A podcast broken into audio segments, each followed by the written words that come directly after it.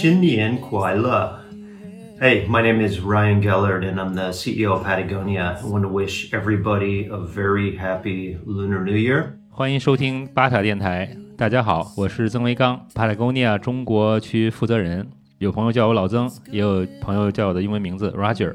我们今天呢，这是一个新的节目，跟大家见面。首先说一下刚才这段话。刚才这段话呢，是 Patagonia 新任的总裁 Ryan Gellert 给中国的一个新年的致辞。呃，Ryan 呢是去年，准确的讲是去年年底才入职到 Patagonia 的。文图拉总部作为总裁，在那之前他是欧洲区的负责人。但是我认得 Ryan 就比较早，是二零零六年的时候，当时呢他在广东珠海 BD 公司的工厂，在那时候做负责人，还是个年轻小伙子，刚刚从美国过来。这么多年呢，我们一直在这个行业里，大家一起成长。最近呢也很有幸呢，能够在他新的职位里面，我们再次的相遇。呃，Ryan 呢也是比较有意思，他的这个。太太呢是他在南京上学的时候认识，所以太太呢是南京人，呃，所以所以他对中国呢也是很了解，也很希望户外运动，包括帕雷贡尼亚品牌在中国有好的成长，也希望大家能够呃能够喜欢户外运动。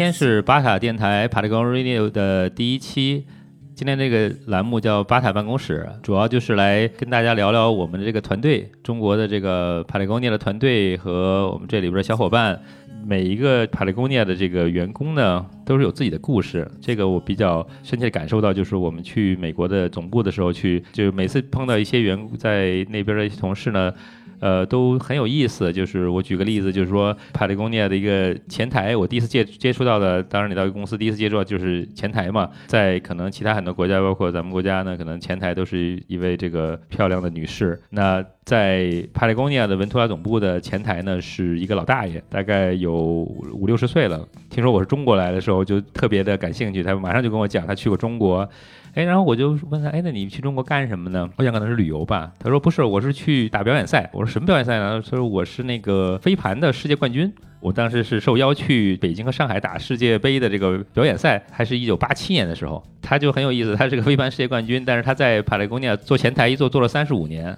应该是去年还是前年，我忘了是最近这两年退休的。有这样的故事人在帕雷贡尼亚这个团队里边还有很多。那今天我们来介绍一下我身边的一个人，陈帅 Eric 来跟大家讲一讲他的故事。来，Eric 给大家打个招呼。大大家好，我是 Eric。那 Eric 呢，就是在巴塔中国的这个团队里边负责的是呃品牌推广，他是我们这个市场部的负责人。呃，那大家可能最近这几年看到一些关于 Patagonia 的一些在呃市场上的发生，关于环保方面、产品方面，关于我们的一些品牌理念方面推广，其实这背后呢，就是呃 Eric 和他的团队工作的结果。那其实今天我们就请这位幕后的策划人，呃，来走到台前来跟大家。呃，来讲一讲，讲一讲他的工作，啊，更但是更多的讲讲他的故事。他除了在我们这个帕雷贡尼亚做品牌推广之外，也自己也在做一个很有意思的事情，这个 Van Life 房车的一个推广。这个咱们待会儿会仔细的讲到这块儿。但首先呢，想跟那 Eric 来聊一聊，就是你自己的经历。你的经历也是比较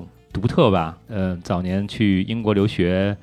别人留学大家都好好学习，在学在学校上课。那你可能除了上上课之外，还做了一些其他的有意思的事儿，来跟大家讲讲你在你在哪儿去留学，然后当时经历什么样的？大家好，我是 Eric。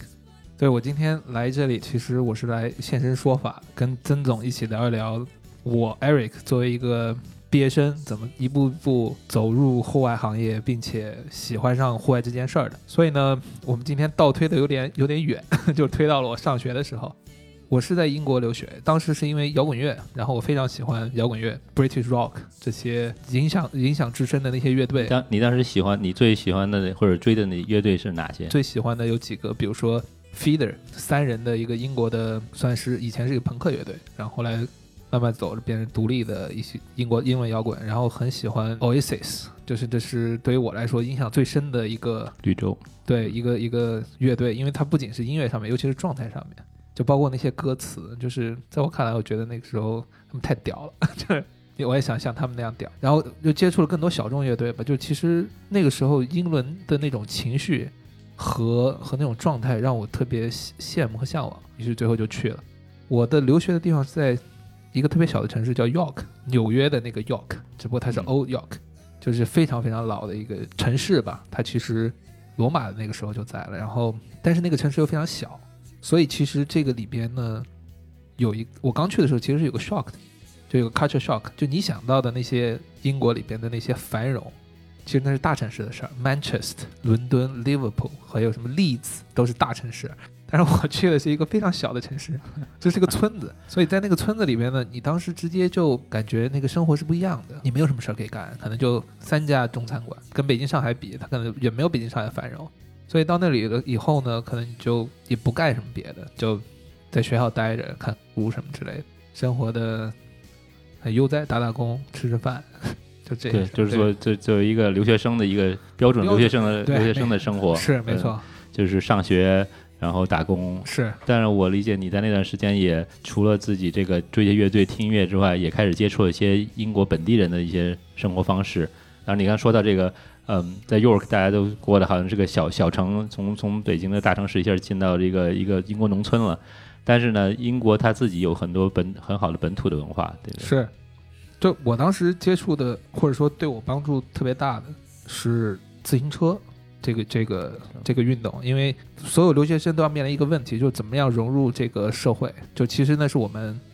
面临的第一个很严峻的挑战，就是你在国内你不可能不存在融入嘛，你哪怕到北京、上海，你都立刻就跟人家讲话，对吧？沟通。吃饭都 都都没问题，但你到英国以后，或者是所有留学生都需要去融入这个社会，然后你总是需要一个方式。留学生的融入这个方式其实选择并不多，要不然你就是去打工。然后呢，我们当时是为了糊口，所以我们选择就是中餐馆打工，所以也不存在什么去融入本地社会，你还是中国那一套。我当时比较 lucky，就是我有个朋友叫 Matty，他其实是一个他是个九零后，我是八五年的，所以他其实比我小很多。但是当时他跟他是我的同学，他骑自行车，他骑的是一个很酷的自行车，叫 Fixed Gear。我是第一次看到，我其实是受他的影响，是死飞死飞自行车对死飞，因为当时在英国的时候，你没有交通工具，你要么开车，要么打车。我买不起车的话，你就叫人打车，然后要坐公交，都很贵，而且公交也很慢。然后英国那种天气，就是你等起来也非常痛苦。所以呢，我当时觉得自行车是一个很好的交通工具，我就跟着他去买了一辆跟他一模一样的自行车，当时叫 Even Even Cycles，有点类似全英最大的一个自行车的网站吧。然后在那买了第一辆自行车。然后买了自行车，我就天天骑死飞。那个时候等于单纯的把它当做交通工具。有一天我印象很深，就是我停在了约克中间市中心的一个商场门口，有一个人就过来说贴了一个标志，就我回来以后贴了个标志，叫 You should join us，所以 meet up 什么什么什么什么。那个小城市里面也有一些骑死飞的人，可能也非常少。哎，我看到这辆死飞，这个人肯定不错。然后他也不知道是中国人，他就挂了个牌子，然后说怎么怎么样。当时因为这件事儿吧，我就遇到了这些人，就有的时候跟他们骑车，然后。有一件事儿嘛，可以跟他们沟通，他们也很容易去跟你聊一些有的没有的东西，然后慢慢就通过这个来融入的。我觉得是我融入这个英国本地的一个很好的方式，甚至到了后来，所以是通过一种兴趣爱好，共同的兴趣爱好，加入了这个一个当地的一个这样一个一个一个组织或者一个社群吧。没错啊，当时你觉得进入这个他们这圈子里边，你感觉跟那个是不是跟英国的这个社会有？更近了一步，我觉得可能是交朋友这件事情本身就会让你觉得更有亲切感吧。嗯、我当时觉得最好的一件事情是，它就像是一个线索，就突然之间把整个的英国的社会的一角给你打开了。你看我去伦敦的时候，之前可能你就看一些景点，那现在我可以去看一些很有名的自行车店。当时我在伦敦，每次去伦敦都会去一个店叫 Tokyo Fix Gear，它虽然叫 Tokyo Fix Gear，但其实它是伦敦的一家店，然后它卖了一些日本的。自行车进口的自行车，那个店就在 SOHO 区，是一个非常酷的一个店。我去他那地方，然后我去他的网站上买东西。当时还有一个网站叫 London Fixed Gear 的一个论坛，就去刷论坛，你就认识很多人。我记得我去英国旁边的一个城堡叫 Castle Howard，就是周杰伦结婚的那个地儿，其实离约克非常近。然后我们当时骑自行车去的。就他又打开，他又给了你一个选择旅行的方式，所以你就觉得你的生活在你自己的主轴之外，完全多了一个选择。对你说这种挺有意思，因为我在其他的朋友那儿也听到过，就是，呃，中国人可能去到国外，就是尤其是去那儿工作生活或者是住的时间比较长的，都会觉得有个概念叫怎么样融入主流社会。但其实就有一个朋友就跟我说过，实际上那边是没有主流社会的，大家都是自己的分流。其实与其说融入主流社会，另外一个方式就是找到自己感兴趣、有共同兴趣爱好的一群人，加入他们那个群体，这样实际上就融入当地社会。没错，所以这个还是蛮有意思的一件事儿啊。所以你你的这个那个时候在英国就找到自己的一些兴趣爱好，可能在你去之前，在国内都还不知道这个死飞自行车是什么，完全不知道，对，完全不知道。而且我觉得在当时还给我一个模模糊糊的感受，就是对这个 community，其实你已经加入一个 community 了。然后包括我最后，比如说毕业的时候，我会跟说，哎，哥几个，我我要走了啊，是我怎么？他说你你找工作呀，是不是？你找工作，我当时想着我们找工作就那么几种嘛，然后你打打工而已，找找实习，对吧？中国的企业或者是到学校里当招生什么之类的。然后他就说你去当邮差去，就是哥 就是本地人就会邮差自行车邮差吗？对他其实其实叫 message，就是讲白了就就他是死飞，因为死飞翻译到最早就叫 message bike，是邮差车。他为什么是这样？因为邮差的骑的自行车，它需要好修理，它不容易坏嘛，所以它才会有 fix gear，因为它总共的零件也少，也不需要去去修理，而且骑起来也很快。那个时候的 message 还是一个，我觉得是一个酷很酷的一个 subculture，是一个亚文化。然后伦敦上面，我们去伦敦的时候，那些死飞的骑死飞的人特别酷，我印象特别深。我看到一个人。然后我还真去了，就我还真的去去伦敦找，有一个人带了一个，当时每个邮差都会带个那个小包，他的小包上面就写有那个有一个公司叫 London Couriers，然后我就说，哎，我是一个中国人，我要想加入该怎么办？他说，嗯，就你不要跟我说，你 call call the company，然后我就给他们发邮件，我说，嘿，我要当邮差，怎么怎么怎么怎么样？对，但是最后没有去了，因因为你必须要去搬到伦敦，我还跟那个老板去 email 去沟通，然后他说你可以来试训。说因为有个中国人其实是当邮差是个挺酷的事情，因为他们想的就不是纯 business 角度，他觉得哎这是一个挺好玩的事儿，你可以来参与一下。然后但是最后我没有选择搬去伦敦，我就等于跟他聊一聊试训了一下，然后就骑骑了一骑，但是最后还是选择回回国。最后你还是选择回国了，对对对，我你在国内的朋友可能是一件幸运的事儿。然后你是哪年回回国的？我一二年回国的，一二年，一二年。然后回国之后做了什么呢？我回国的时候，其实因为我是学的是服务贸易，就我在国内本来学的是国际贸易，但是到了英国发现英国不存在国际贸易，因为对于英国来说，所有的贸易都 都是都是国际贸易，所以它自然而然就会有一个细分。然后我到那边就学的叫服务贸易，就是国际贸易里边的一个分支，服务行业的。贸易对国际贸易服务贸易的嘛，对，其实讲白了就是个学服务的，他教了你很多服务里边的一些一些逻辑。然后回国以后发现国内没有服务业，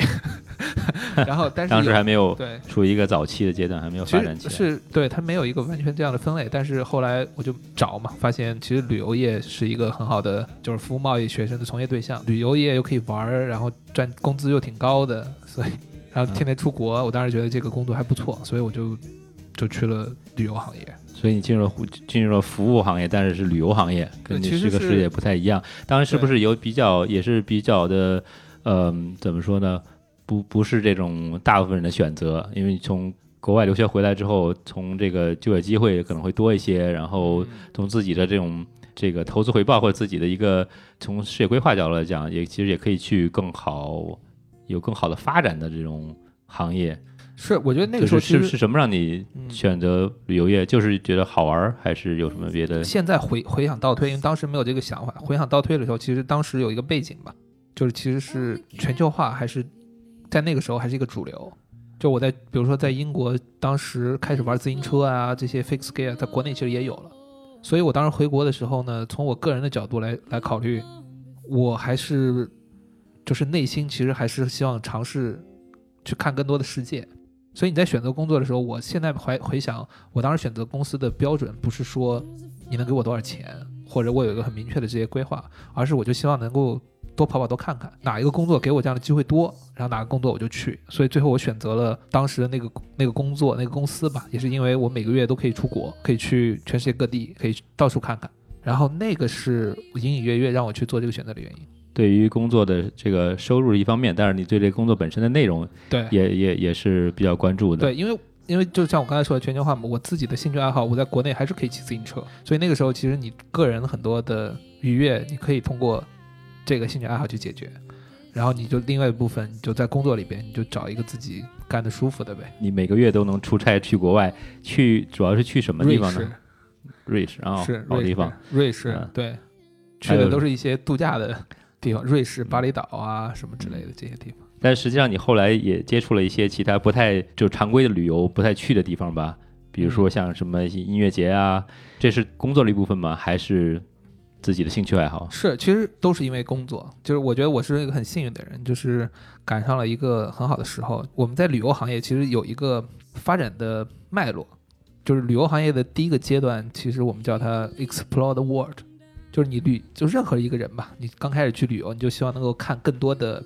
世界，就像打卡一样，我每个地方都会去。但是旅游的第二个阶段呢，其实叫 enjoy the well，就当你看过很多世界了，比如说你看过二十个世界、二十个城市、国家和二十一个，对你来说没有什么区别。对你再去再多或者再少，那没区别了。你要开始思考，就这个世界对你来说它意味着什么？就是比如说世界是客观的，那么有些东西我就不感兴趣，你再让我去，其实也没有什么意义。所以 enjoy the well 的阶段，在那个阶段，我当时就比也是比较 lucky。然后其实是我发现我会比较喜欢去做一些很自然的事情，就是 nature 导向的事情。所以在这个背景下面呢，我就换了一家公司，因为第一家其实是纯旅游的，纯旅游的是那种就叫 explore the world 打卡型的一个打卡。型的，所以第一阶段，大家可能刚刚出国的话，就是可能就喜欢去打卡型的一些这些一些地点啊，做一些事情。然后这个阶段过了之后呢，可能去的地方比较多了，去了五个、十个甚至二十个，或者是更甚至更多的国家之后，可能就想有一个另外一种状态，是吧？就是要回归到自己吧，就回归到我这个世界是什么样，我不 care，我 care 我喜欢什么，所以你就由自己出发去选择去哪儿。啊，这个挺有意思，因为就是我听过一个说法，就是说旅行的目的是去这个远方找到一个没见过的自己，是差不多？对，就是说，这个你可不可以再展开一点，就讲，就是就是为什么会有些人会喜欢旅游？比如说像像我们家，我我我太太就很喜欢出去旅游，我就很宅，喜欢在家待着。就就是说，为什么大会有人喜欢出去旅游？大家就是你你接触到这方面人比较多，对，我觉得从旅游的角度来说，其实这有两方面。第一方面，旅游如果作为一个娱乐项目，其实是不需要多去分析的，就跟我喜欢出去吃顿饭一样。有的人就天生我就希望跑到外面去一下，我要离开我现在的城市，我觉得没有什么问题。但是对我们从业者吧，你在这个行业里边，你会发现，你做这个旅游的生意也好，或者是产品也好，你总是需要去满足不同旅游需求人的一个本质的需求。所以其实我们不论是自己还是消费者，他自然而然这个需求其实就存在在这儿，就是他看多了以后，他就知道自己想要什么。整个的这个逻辑和理论，最后也影响我很多。当我做一件事情的时候，第一步你会发现永远就是 explore。我进去户外，对吧？我们叫 explore 所有的事情，比如说我我要喜欢爬塔，我该买什么？你就你什么都不用说，你刚开始先买一遍呗，对吧？或者你想要户外，你就先做一遍。然后做一遍过以后，你才知道哦，中间有一些东西我很喜欢，但是可能你懵懵懂懂也不知道喜欢的目的是什么。那你再多做两次，你发现呃，我好像真喜欢这个东西。然后真喜欢这个东西，你再继续玩，然后你玩的就是很很深很深。其实有一个例子吧，就是你会发现户外里边的很多人，他如果或者说现在有些旅行方式就是非常垂直的，例如跑马拉松那些人，他是跑马拉松旅行，他可能所有的假期都在跑马拉松，但其实他不是真的 在跑马拉松嘛，但马拉松就变成了他的一个旅行的一个脉络。等于我今天去朝鲜马拉松跑，明天去巴黎的那种酒庄马拉松，对吧？他跑得非常有意思，甚至去南极跑马拉松。然后他通过马拉松作为这个线索，就是很自己的线索，世界就等于有点像重新 recategory 了。然后他的这个每一页就是我自己喜欢的内容，然后同时结合了自然和这些素材，所以其实这个世界就变成了我的世界。对他等于找到了一个自己的方式来来哎来探索这个世界。一开始是可能是一个，茫然大众的世界，就是一个一个可能就是所有人都去做的事事情，他我也做，但是呢，他找了自己一个爱好之后呢，结合这个爱好再去看这个世界呢，这个世界看起来又不一样，没错，没错，没错这。样一个这样一个概念。没错嗯，而且只有到这个程度了以后，就用我们的话来说，就是你每次旅游花的每一分钱都是值得的，就是你每次去的地方是你想去的，嗯然后每次做的事儿是你想做的，所以你每分钱都是值得的。而且我们的假期很少嘛，所以对，所以你就全投入在这里，时间、金钱都投入在都希望投入在你最有回报的事情上面。这个挺有意思。那你换了第二家公司去的地方就不太一样了。那都去过哪些地方呢？我这里面比较值得说的吧，其实是火人节，还有 Fuji Rock 这些这些 festival culture 导向的事情。火人节是什么？火人节，火人节叫 Burning Man，它其实是在内华达 Black Rock City 上面的一个一个临时城市，基于临时城市的一个非常盛大的 event。这个描述真的很难用一句话来描述清楚。对，就是一个短期内建成的一个一个城市，临时城市，临时的临时的城市。对对，它是真的是一个城市吗，？它真的是一个城市，就是为什么它是一个城？你会把它作为不是不是一个什么节，而是一个城市呢？这个也是我后来慢慢才经历，因为我去了火人节最后去了四年，因为无论是火人节还是 Fuji Rock，其实我在第二家公司对我影响最深的其实叫 Festival Culture，就是城市旅游和户外旅行中间其实还有一些过渡阶段。去个音乐节，你感觉不像在城市，但你也不像在自然，所以你在中间又有一些城市里的一些基础设施，对吧？有网、有水、有酒店，但同时你又可以感觉到自己过得好像还挺野，晒晒太阳是吧？然后有一些户外的东西，所以在那个中间其实已经就是我在那个中间是去了很多很多的音乐节，我开始慢慢感觉到音乐节里背后的那个 festival culture 到底是什么？就是在国外很所有的音乐节都有一个人设，或者说它都代表着一群人。那么最牛逼的这里边，或者说发展的最到头的应该是什么？所以火人街就提供了一个样本。他就是说，当你这个 festival culture 你已经发展到了非常非常非常完美了，其实最后就已经建成了一个城市的概念。无论是从它的体量，还是从它的它的参与人数，都是让人震惊的。前年吧，还还开的时候，还有八万人的参加，有将近五千个 camp。对，咱们展开讲一下火人节呢。它呃有八万人，刚才说到是一个临时的城市，这城市有多大面积？可以简单来说，如果我要骑自行车从这头，就是它其实是个扇形，从它的入口，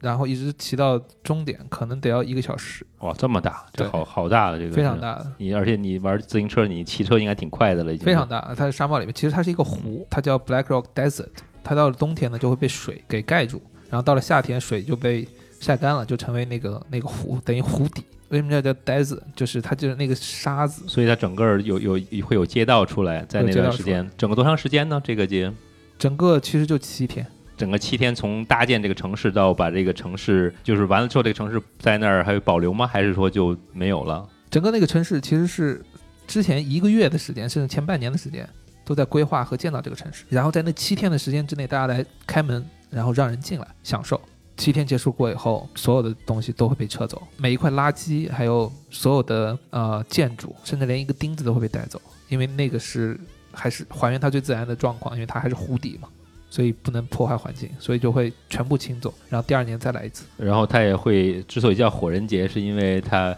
最后有一个烧火的一个环节，对对吧 Burning Man 就是最后烧的是什么呢？具体是火人节里边最后就是里边中间有个很重要的部分是艺术品，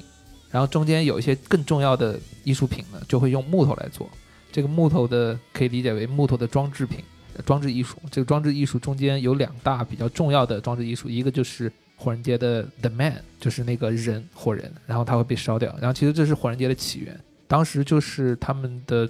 火人节的两大创始人，一个叫 Larry Perry 和他的朋友在旧金山的剑门大桥下面竖起了第一个火人，然后烧掉了，然后聚集了很多人，慢慢慢慢慢慢延展出来。所以火人就是一个非常重要的他们的一个文化符号，就在最中间最中间。然后另外一个呢就是 temple，就是他的那个庙，然后庙里边就是一个非常给大家 talk to the past，就是失去的人沟通的一个东西。从两千年开始，庙才有，然后那个是一个，这两个是最重要的。这个这个烧的这个人是多大呢？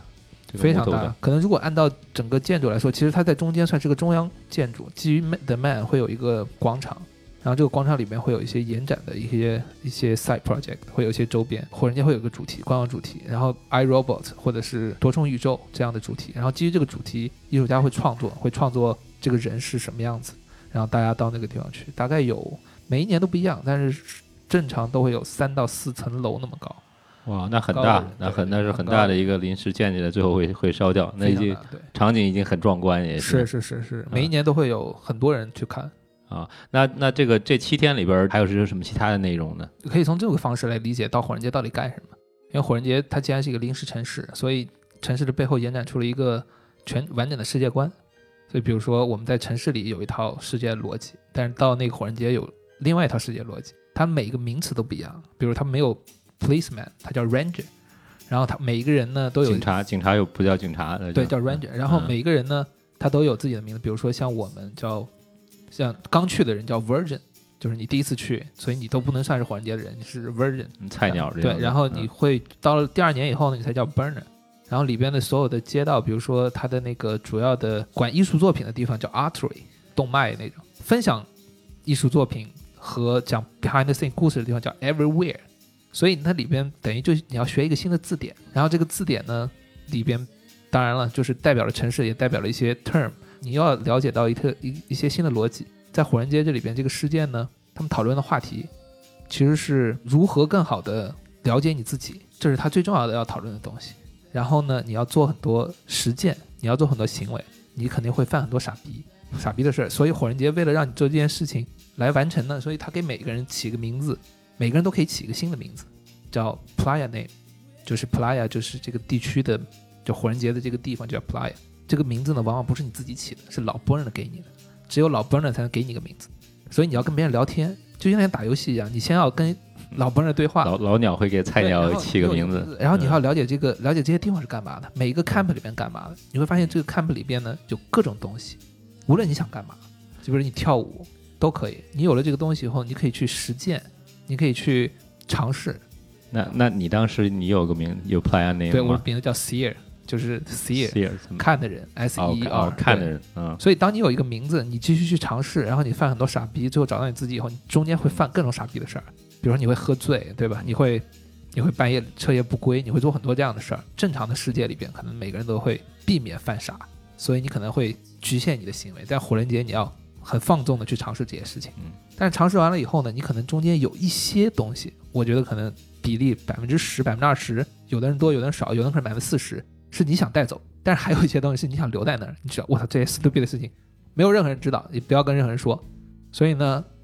火人节最后烧掉的那一刻。就把所有东西留在这儿了哦，这个这个就明白，这个就很有意义了，不是一个光烧着玩的一件事情，实际上是在在突破一些自己在在城市中的一些给自己或者别人给你设或自己给自己设的一些界限。你在那个环境中突破这些界限之后，能找出一些找到一些新的，可以 apply 到你的自己的生活里边去。所以你一一去去了四年，它给你带来什么样的变化吗？这个其实是一个很复杂的过程，就是它它肯定首先它是一个过程，我也没有办法一下来说。但是让我最大的感受其实是我真正 jump out of the box，嗯，就这个是最对我来说最大的冲击，就是我跳出了自己的和这个城市的这个一个界限，打开了一个新的大门吧。然后这点对我的影响是最大的。如果你要说最重要的一个，如果再细说，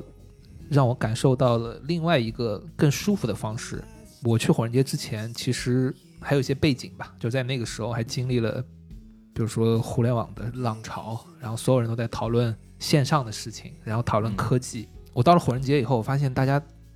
讨论的是完全另外一套逻辑的事情，大家讨论的是文化，讨论是精神。然后你知道，我是一个从小受摇滚乐影响，对，受那些文化影响的时候，其实你会发现这两个人，这两个世界一下就接上了。而你回到了。北京，大家在讨论这些线上的时候，你会发现，哦，你们讨论线上没有关系，这不是一个 only option，这不是一个唯一的事情。我我们还可以聊文化，还可以聊，对，比如说虚的东西。然后这个东西让我更舒服了，因为以前我觉得我没有选择，我觉得可能我我的人生就是对吧，找一份工作，对吧，去大厂或者怎么样，然后去更大的互联网平互联网旅游的平台，去携程这样的地方。但后来你觉得，嗯，wait a minute。就是我还有别的选择，我还继续可以做这些事情。然后我包括后来为什么会找到 Patagonia，会有这样的一些感受，都是来源于这这个这个。这个很有意思，就是其实通过这个经历，你找到了一些其他的可能性，就是有点非主流吧，可以说是一些可能性。可不可以给大家讲，你你在你你刚才讲到的火人节可以做一些傻事儿，有没有哪件事儿你你是有比较印象比较深的，可以给大家分享一下？呃，是。可能可能可能傻事都不能不能播，做 很多傻事都不能播。对我觉得最傻的一件事儿吧，就是就是见人就聊天，真的就是见人就聊天。因为你那个时候就是其实你在那个环境，你对于很多的语境，其实你都完全不知道。比如别人在聊 A，但你跟别人在聊 B，可是没有任何人会反应觉得你是一个你是个傻逼，或者是你你做的不对，反正大家很鼓励着顺着你说，哎，你这个可以，嗯，聊的聊的不错，然后聊着聊着聊了以后，你自己回过头来，哦，原来是这样，然后你再继续说，所以你在火人节就是因为我可能做了这么多傻事儿，然后慢慢慢慢你才会对火人节有理解，然后你回过头来，你在国内就是你在你日常生活当中，就是你也不会去考虑这些傻不傻什么这样的东西。对对，这个这个很有意思，算是有一种这叫叫 alternate reality 嘛，在一个可能是在另外一个在这个平行宇宙。我记我记得你说这也是某一年火人节的一个主题，其实讲的就是可能跟这个有一些关系。那刚刚才咱们说的这个火人节作为这个 festival culture 里边的一个鼻祖吧，算是啊，它这个对，呃最终形态。最终形态。那我说其他还有其他的像这个呃，比如说刚才说到的 Fuji Rock，Fuji Rock 又是个什么样的一个呃形式的音乐节呢？其实 Fuji Rock 首先，我觉得通过 Fuji Rock，我跟户外可能就更近了一点了吧，因为 Fuji Rock 本身它就是一个户外形态的音乐节，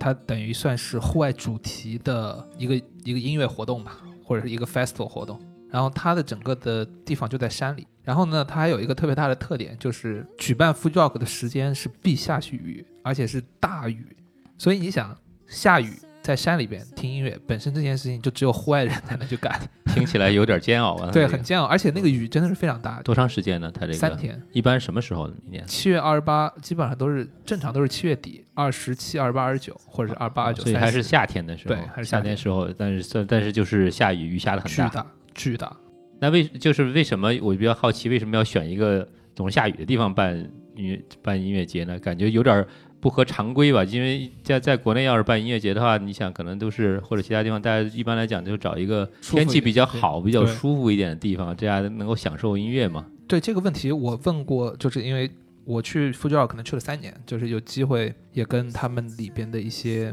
老的 Fuji Rock 的人聊过天。然后大家回回复其实大概是这样，有两有两种原因。第一个原因，刚开始 Fuji Rock 的时候，可能就在富士富士山下面，他当时应该是在河口湖附近，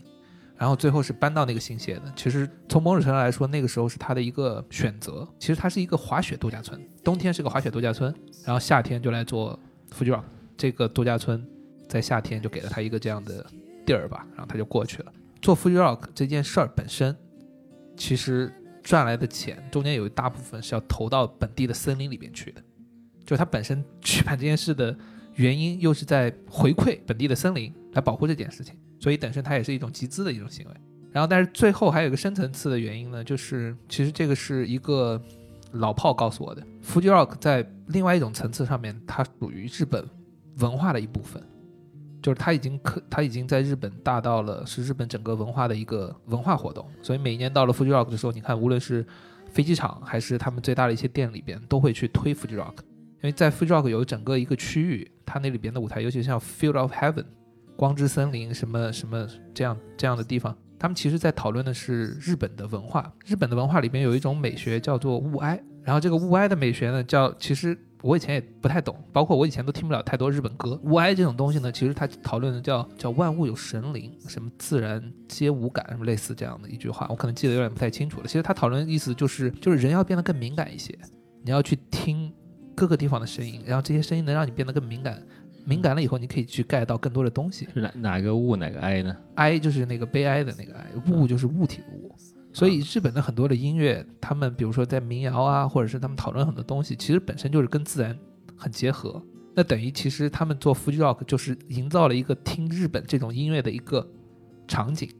啊，大家在里面去听歌。所以 Fuji Rock 对于日本人的意义也是非常大的。对，而且富 Fuji Rock 也就是富士音乐节，呃，在国内的名气也越来越大，因为它不光是日本的一个一个音乐节吧，而且它是实际上它的音乐是是全球性的嘛，有很多国际知名的这个星它也每年都会去。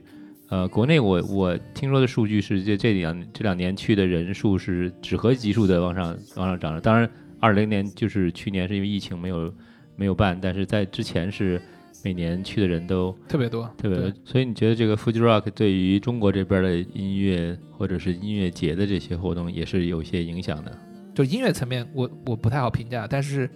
它的在垃圾回回收的上面，我觉得中国大部分的音乐节都在努力模仿。有一个音乐节叫 MTA 天幕音乐节，他就把整个做 Fuji Rock 的垃圾的那个主办方来加入他们的 team，来帮他们做现场的一个垃圾回收和分类。因为 Fuji Rock 是全世界最干净的音乐节，他们在垃圾回收和分类上面做得非常好。另外一方面呢，可能因为去 Fuji Rock 嘛，对吧？那个地方又在山里面，所以大家普遍的住宿都选择露营，所以它对于整个国内的露营的文化又非常重要。所以等于很多玩露营的人觉得，哦，那就是一个需要朝圣的地方，所以每一年都会去。哪怕下雨，哪怕被淋到洛杉矶，他都会去啊。那所以就也就是把一些露营文化也是融入到音乐节文化里边去。是，就这个很有意思。就是刚才像你说的这个音乐节，属于一个呃城市和户外中间的一个中间地带，感觉中间地没错。对，中间的一个场场场景，一个场景。所以不光是一个单纯露营，你去露营的话，还有一些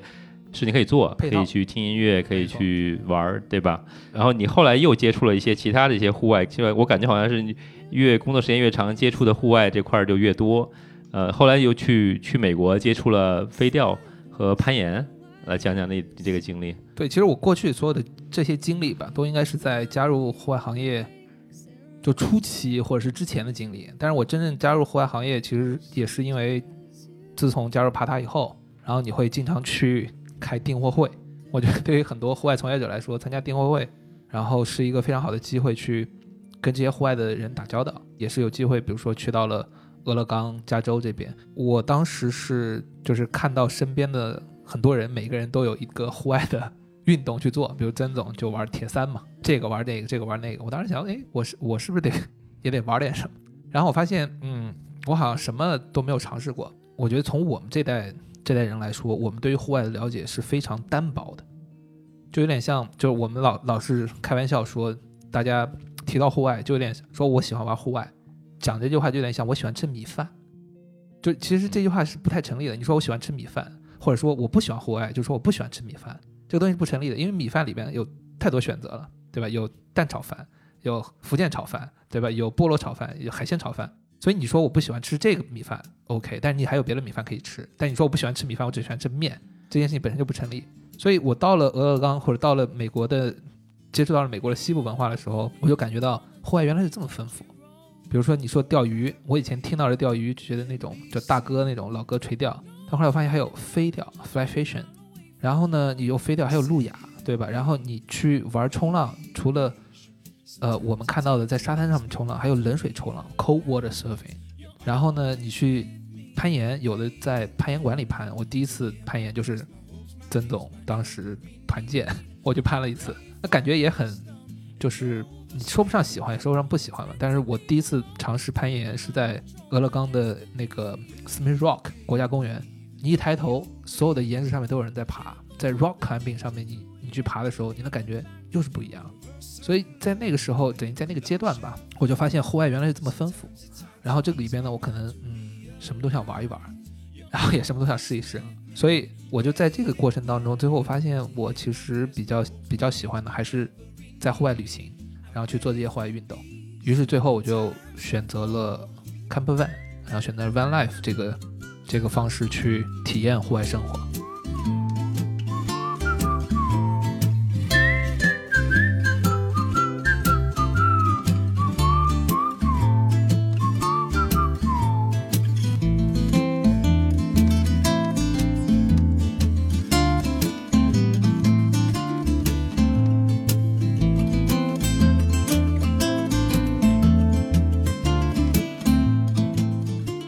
这个东西，其实在在中国也是个比较新的一个东西。咱们就来说一说这个 camper van，这个是你现在就是最近新做的一个项目，对吧？啊，也几年了，对，有有几年了，啊，做了几年了。公司叫做 Alpha Adventure，是啊，给大家介绍一下。The Alpha Adventures 是我之前和上一家公司的一个哥们儿吧，叫叶，我们俩做的一个旅行工作室。那最早呢，我们主要做一些旅行的项目，这里边最。耳熟能详的可能还就是火人节、口气了这些音乐节的事情，然后包括一些极地探险里边，我们大概在两年前还做了一次南极的探险。在这种旅行的过程当中，其实和我刚才说的那个思路是一样的。我们很享受旅行，我们很享受这个。在这种享受的过程当中，我们其实曾问自己一个问题，就是如果我们要真的很深入的去做一件事儿，大概是什么？就是我们都很喜欢户外，我们都很喜欢旅行。然后我们就发现，就我们大概在两年前，每一年我们都会去在俄勒冈做 Van Life 的旅行啊。然后我们俩等于是都选择了 camper van 和 van life 这个方式作为我们接下来要很深入的去参与的所以你第一次接接触这种 van life 是是在俄勒冈俄勒冈，对，这段时间就在俄勒冈，哦，就是不是就那次你们在 Smith Rock 那那没错在这个接触到没错呃，这块儿，为什么在俄勒冈，也就是在美国的西部会有这样的一种文化，一种露营房车文这种或者是露营车的文化呢？对我其实首先要讲一下 camper van 到底是什么。对，就是 camper van，因为大家其实听到 camper van 里边，在我们的概念里边就是房车嘛，然后只不过它会分房车有对，这这也是我的一个问题，因为我我第一次听你讲这个 camper van 的时候，我当时就不太理解，因为我去阿拉斯加，我们大概三四年前去阿拉斯加的话，就跟几个朋友，我们就租了一个一个房车，一个呃二十六尺，大概是七八米长的一个房车，然后里边有有厨房、有厕所、有这些，然后我们我们六个人就大概十天时间就住在那个车上。我的概念里边呢，就是旅行房车就是这样一个东西。那其实认识你之后，我才知道还其实还有另外一种方式，另外一种形式的就是 camper van。那那 camper van 所以所以其实不是房车，对吧？嗯，不是，他们是两个词。对它的差别在哪儿呢？camper van 它其实是 van，就是 van 呢翻译过来就是有点类似于面包车，对，面包车对，面包车。嗯不过国内可能比如会会把面包车分为货车版和客车版，然后呢，房车呢翻译过来叫 RV，所以呢，它是一个你可以理解，camper van 是一辆车，然后呢，房车叫 RV，它是一个特种车辆。这个特种车辆呢，就是跟你正常的所有的车是完全不一样的。那么它们自然而然就有一个不同的特点。那么 camper van 呢，它是基于车发展出来的，你可以理解为小轿车，然后 SUV，慢慢慢慢，你想住在车里，所以最后就有了 camper van。它说到底，它还是辆车。然后，但是 RV 呢，它其实它既然是特种车辆嘛，它解决了什么问题呢？它解决就是你住的问题。你本来是住酒店，对吧？然后住高档酒店，普通的比如说七天这种的经济型酒店，再往推推推，如果在自然里边你还想住酒店没有了怎么办？于是呢，我搞一个带轮子的房子放在那儿，你可以住在那儿。所以它解决的是你 stay 的问题。哦，实际上是它这个出发点是不一样的。它出发点不一样的，对嗯。然后它的特点来说呢，camper van 很小，它是辆车嘛，它再大也大不了哪去，所以它其实就是一个一交通工具。所以你在城市它更 access，但是 RV 呢它很大，所以呢它每次都会停在一个地方，比如说你要到哪儿哪儿去拍戏，那么你停了 RV 在那是最好的，你不用动，你就放在那儿，它非常大，它可以住，而且里边很很奢华，里边有厕所有淋浴，但是 camper van 往往其实是没有淋浴的。对然后它，但是它会有厕所，然后因为它的出发点不一样，因为 camper van 是一个等于可以住的一辆车，对而 RV 呢就是实际上是一个会动的的酒店，房子，对，可以房子移动就是实际上它的是从两个不同的维度极端过来，虽然有些相像相相像的地方，但是基本的这种底层逻辑不一样。是不一样的。对，所以你再往后面说，camper van 呢，既然它是辆车嘛，它有主人的，嗯所以每个 camper van 往往都有名字。对，我们的 camper van，我们的第一辆 camper van 叫 Super Tramp，我们在俄勒冈有两辆车，一个叫 The Move，一个叫 PDX，就是那是我自己的东西，名字对，它就像我的宠物一样。但是啊 RV 呢，是谁都可以住。就如果你有一个 RV，你不会把它当做，你就会有点像那是你的房子。嗯我会邀请我的朋友来住一下，或者是谁谁谁想住你就拿去住吧。那那其实你考虑的更多就是它有没有这个设施，有没有那个设施，是不是你的无所谓，因为你也带不走，你就放在那儿。所以这就是 RV 一个比较大的区别。对嗯，好，明白了。那什么样的人会选择用 camper van 去旅行？什么样的人会选择 RV 去旅行？在你的经验里边来讲，这个里边，嗯，我们就不能用人群来划分，我们就用需求来划分。就是 camper van 首先它既然是一个 van，它还是具备很强的交通工具的属性，所以你我们来把它用交通工具来倒推一下，比如你在城市里的交通工具应该是什么？探索城市的交通工具应该是自行车，对对吧？因为你如果开车的话，你就往外开就完了，对吧？对对如果你要探索城市工，比如说无论是上海的那些老弄堂呀，还是北京的这些胡同，自行车是最好的交通工具。你就会看到很多小店，对吧？你要到自然里面去，你用什么样的交通工具最合适的？其实 camper van 是最合适的，因为我们举一个例子，你要去国家公园看一个日出，或者是到国家公园里边一个地方，你开车进去了，可能四个小时或者三个小时，然后你在那待两个小时，你还三个小时出来，一天八个小时，你只能待俩小时，所以取决于你的时间呢，你就就等于是匆匆一看就走。你要想住在里边呢，要不然就是很危险，就很不舒服，就是你就搭个帐篷啊、或者怎么样；要不然呢，你就订那些 lodge，就是那些国家公园里边的一些东西。但是呢，它可能很贵，或者你订不到，对吧？但是你有 camper van 的，你就可以住在里边，然后你就随随便便的想看哪看哪，你就档案一停就行了嗯，。就很自由，很自由。然后再往里边，推，比如说像美国还有一个，还有一些地方叫 wilderness，就是荒野，就是荒野的外面其实是连可能连住房都没有，尤其俄勒冈的一些国家公园里边，像什么 Diamond Lake 这些地方，你连个小木屋都没有，那你怎么办？那你可能只能住在这里。所以你要想要探索自然，在自然里待得更久，所以 campervan 自然而然就是一个交通工具。这样的交通工具在美国听起来很合适，在国内呃，是不是也是一种有有实际应用效果的一种交通工具或者旅游工具呢？比如说你们在国内去过用 campervan 去过哪些地方呢？我们在国内最远去过了深圳，嗯，最远嗯，就开车开车到深圳。呃，但是我们的朋友就是有一个，我们有一个很好的朋友叫小猫阿猴，他们是一个 young couple，他们开车从这里一直开到了西藏，开到喜马拉雅山下面去看喜马拉雅的日落星空，他们就停在喜马拉雅的那个，珠峰的大本营了。对，就住在那儿。所以其实从国内来说，我们从自然的角度上角度来考虑，是非常适合去做这种探索的。但是从现实的角度来说呢，就是我们可能还没有开始这件事儿。怎么形容呢？就是说他有这样的条件，但是可能这件事儿还还很初级。那为什么你就是我比较好奇，就是为是什么促使你和燕来进入这个行业的？就是说你刚说这个这个比较初级，还是很初级一个刚刚刚起步的一个行业。那这个行业就是作为你们创业的第一次是第一次创业吗？就是来选择的这样一个一个地方，你们是怎么怎么写怎么一个思路，怎么怎么会选择这个行业呢？我们没有把这件事当创业。首先，创业这件事情其实业嘛，它还是一个 business，所以我们认为做事都有两就两个方向，一个方向你要你要是做个生意，你可能也会聊一个市场的一个供求，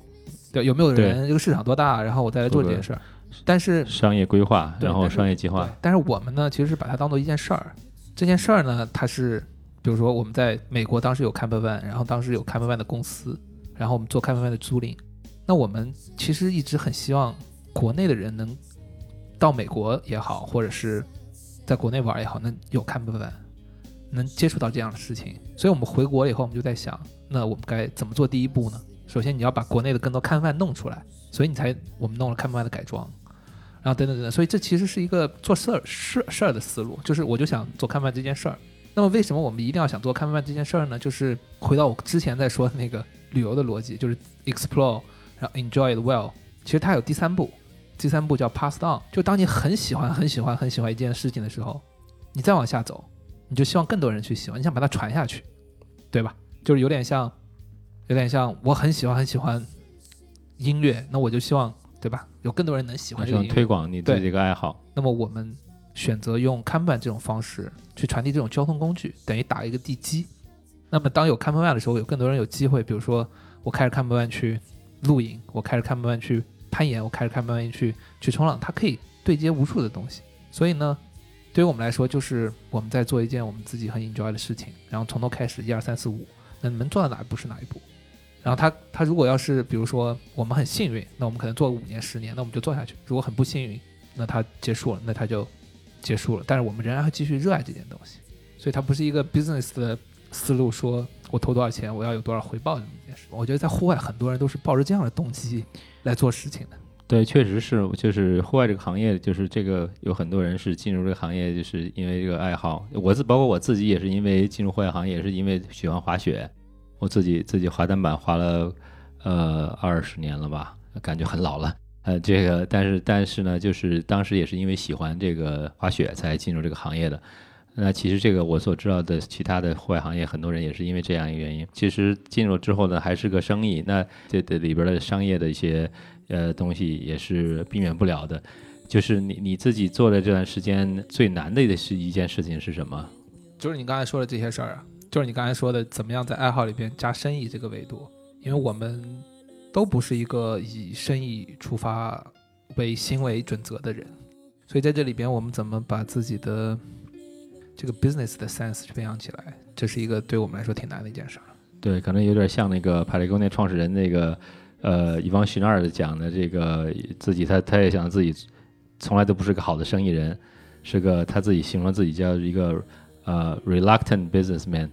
就是一个不情愿的生意人。他的爱好是攀岩嘛，做生意卖的一些攀岩装备是来供他自己的这个去玩攀岩这个爱好来服务的，慢慢把这个做成了一个生意。你们有没有觉得？呃，做这个生意做了三年之后，你今天往回看三年的话，你对你三年前那个自己，你你你有没有想想说什么？这问题太尖锐了。我我我其实对现在的 Alpha Adventure 跟最早的 Alpha Adventure 其实差别挺大的。就是最早的时候，其实我们就我们这个刚开始的公司就是工作室，我和伊恩两个人彼此很独立，我们没有一个讲白了就是我们有活就凑在一起，没活就各干各的。然后，但是今年我觉得，因为做做 Alpha、Camper Van 这些事情，我们就更紧密的去考虑一件事儿。然后在这个里边，其实如果对比在三年前，我觉得我有个很大的 learning，但是这个 learning 也是来自于 Patagonia，就是我最早可能还没有意识到文化是一个产品，或者是文化是一个大家会买单的事情。在三年前，比如说我们刚开始做火人节的时候，其实那个时候大家还是把火人节当做一件很酷的事情来消费，就是火人节是一个 social currency，就是一个社交货币，好像我要去火人节就表示就很了不起那种。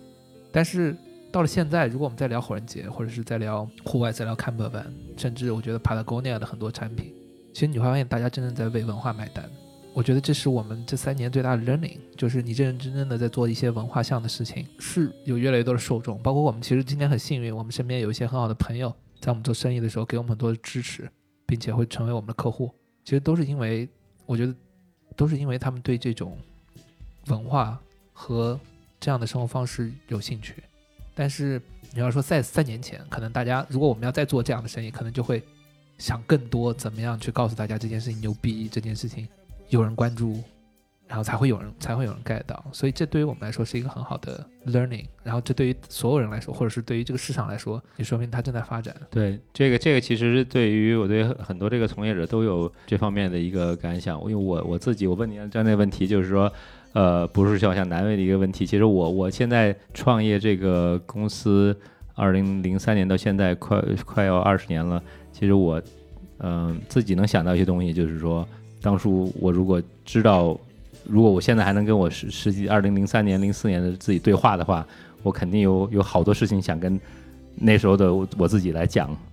我觉得也是，可能咱们可以另外找一集专门来讲这个事情。但可能最后你还是选择你现在的这种思路方式在做事儿，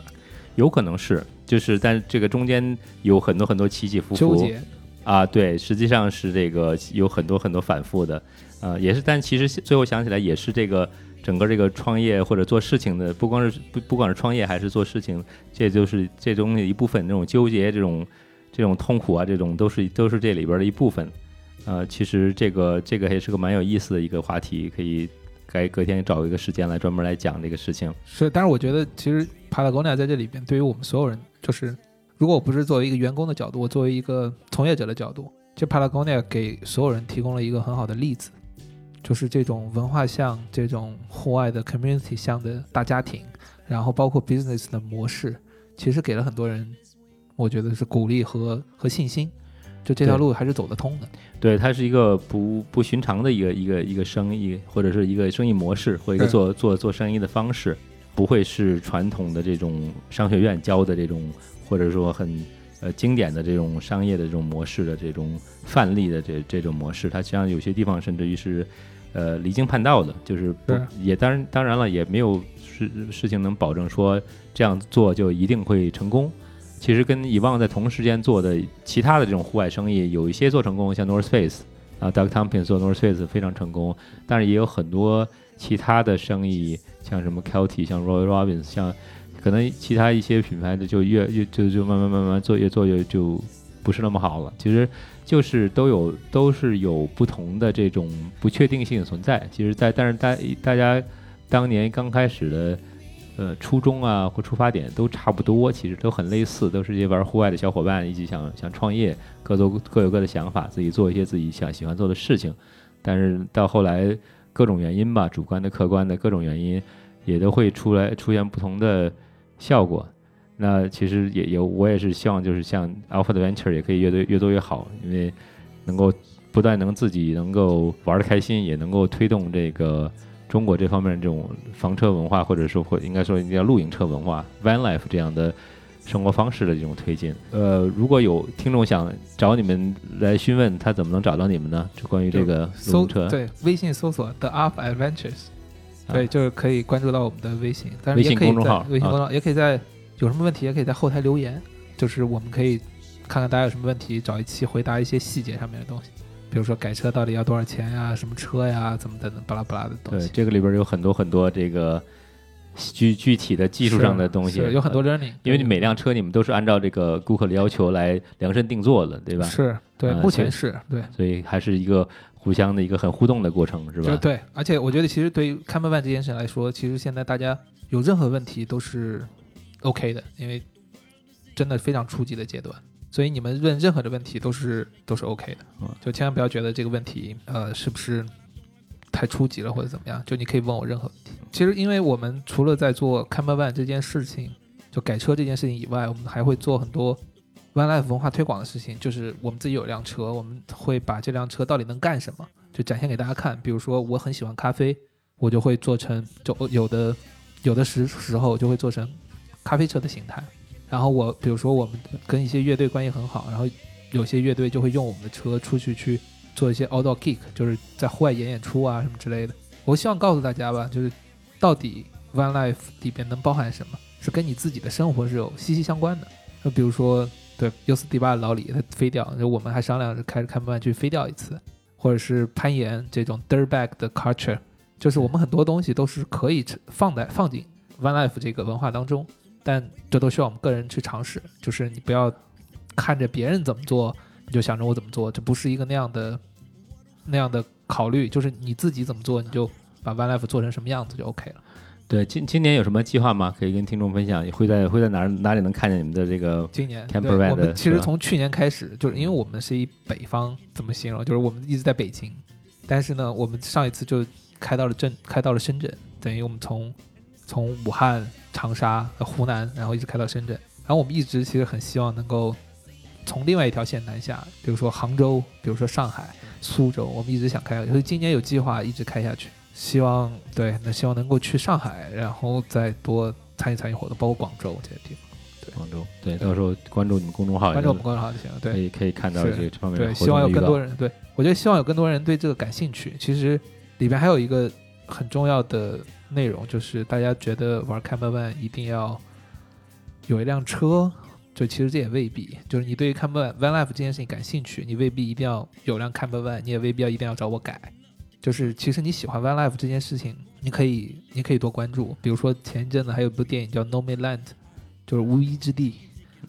有大量 Van Life 的书籍，有大量 Van Life 的的内容，你可以关注。对，你可以从关注开始。对，这是一个非常初级的阶段。这是很好，可以先先关注这方面的，是关注这个 Van Life 这种生活方式，然后多了解，是然后慢慢开始接触。是对，那那好，那呃最后一个问题就是，其实 Eric 你的这个生活经历也是算是比较的不太寻常，就是跟可能大部分同龄人的这种生活的经历也不太会不太一样，选择的职业，包括现在创业的这种行业也都不太一样，选择的公司都不太一样。就是从你的角度来讲，你觉觉得是人找职业还是职业找人？我说的意思就是说，呃，每个人会有自己应该做的事情吗？还是说，就是说有一个人在这儿，或者他就会啊，他这个人就应该是做这个事儿。如果他做这个事儿，他就会是比较适合、比较能做得好。那如果做一个其他的行业是可能不会，可能也也可以做，但是可能不会做得很好，或者做得很开心。或者是呢，有一种想法就是，其实呢，就是任何人都可以做任何事情。你学你学学什么东西，做好就进入这个行业，把这个事情做好就 OK 了。呃，这又是一个好问题。这曾总，你太会问问题了。呃我我其实我觉得这个身份是这样的，就是我作为一个从业者吧，就是我身份里边有一部分其实是一些文化推广者，所以你在做这个文化推广者的时候，其实自然而然你需要对这件事情的考虑会更深。但是从另外一个角度，比如在帕塔这边，其实我就是一个员工嘛，其实可能任何公司都有这样的职业，所以你会发现这就有一个，我其实是有两个领域，那这个我们叫这个叫 alternative living，叫做，其实翻译过来叫另一种生活。就你看，其实，在我们讨论这件事情的时候，我们会有一块儿就是工作，这个工作呢其实是城市语境的事情。就在我的生活的经历里，城市语境上面，我可能就是一个做品牌推广的，这是我的职业。这个职业呢，如果我要是做得很好，你可能比如说品牌本来是一个 marketing 的 team，然后作为品牌，然后品牌总监，不拉不拉，其实你一直一直往上爬，这个里边就变成了一个，最后你会成为一个叫 career owner 或者是 business owner，就是翻译过来就是你成为一个事业的成功者吧，对吧？很多的人。然后，但是我的另外一块呢，比如说我做开放饭这件事情呢，这是我的爱好。我的这个爱好呢，这里边，比如大家就问你，你你的兴趣是什么？我说我是一个 one lifer，对吧？那这个里边就代表我的生活，我是个我们会说这叫 lifestyle owner，就是我 own 我的生活。所以当我有这个二选一，就有一个 alternative living 的这种这种生活方式以后呢，我在任何一个上面，我的其实压力都会都不那么大，我不会希望我在做品牌这件事情、做市场这件事情，我一定要做到头部，我一定要做到这个行业第一，我一定要去把所有的精力都放在这件事上面。就是我会少了这一部分的这种升职的焦虑，但是这个焦虑的环节是来自于我的个人兴趣、我的爱好，因为我知道，不管我有没有那个工作，我还可以继续去过我的 one life，或者说我可以继续去享受这些事情。那么有了这个东西以后呢，我觉得我们对于考虑工作和考虑生活的时候就更轻松一点。所以如果你要说，你要说对于我作为这么一个角色，我会希望跟大家分享的就是。首先很踏实的找一个工作，千万不要去去觉得哦，我要为一件事情 all in，我就辞职，我就干嘛，那没有必要。因为你就因为本身我们每一个人只有两条腿走路才可以平衡，你任何一条腿其实都是会折的。无论你选择工作还是你 all in 去做你自己的事儿，所以其实我的建议就是你首先找一份工作，但是你不要把这个工作当做你生活的唯一。你做一份工作，你就老老实实的选择一个职业技巧去培养你自己。但同时，另外一方面呢，你找一个自己的兴趣爱好，你把你的生活放到你的兴趣爱好上面，然后你用你自己的兴趣爱好来实现你自己的社会存在感也好，或者是你自己的一种个人导向型的一些一些表达和认可。但你在工作当，所以你这样的情况下，比如你在工作当中，你一个月有一份收入够支撑你的爱好和你自己的生活，你就已经满足了。你不需要在在工作当中，你要再付出更多，你要再得到更多，你就会产生焦虑。所以其实我们，就是我特别羡慕美国的很多同事，他们就是一个在帕塔可能有一份工作，但是他们另外呢，冲浪冲的特厉害，或者是攀岩攀的特厉害。然后你跟他讨论的时候，他跟你聊的百分之九十的时间都是在聊攀岩。那工作他们已经做好了就行了，没有人跟你说，就我去北美国帕塔公家开会，没有人跟你说，哎，我今年对吧，我这个又卖了多少多少件。什么？我这个市场压力很大，他在跟你聊，哎，我去哪攀岩了，或我去哪旅行了。所以在这种情况下，你的生活就会很好的 balance，那你就可以很认真的去考虑，我到底有没有把这件事做好，有没有把工作做好，有没有把生活过好。所以这个我觉得是一个正确去考虑的思路了。但是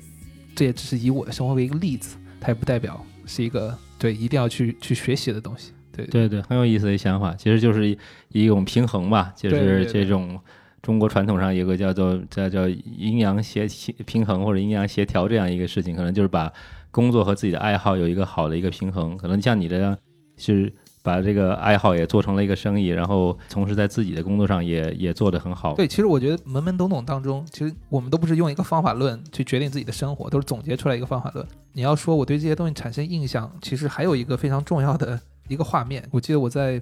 Patagonia 开会的时候，跟一个个一个人聊天。然后就是他们的故事特别精彩，然后当时我就我就说，哎，你你们的都那么厉害啊，然后都有那样的故事，然后他们说说，就是反正翻译过来就是说，哎，就每一个 Patagonia 的员工都有自己的故事，那么只不过这个是我的故事，其实是一样的。我觉得今天我分享的也是 Patagonia 作为中国办公室的一个员工的故事。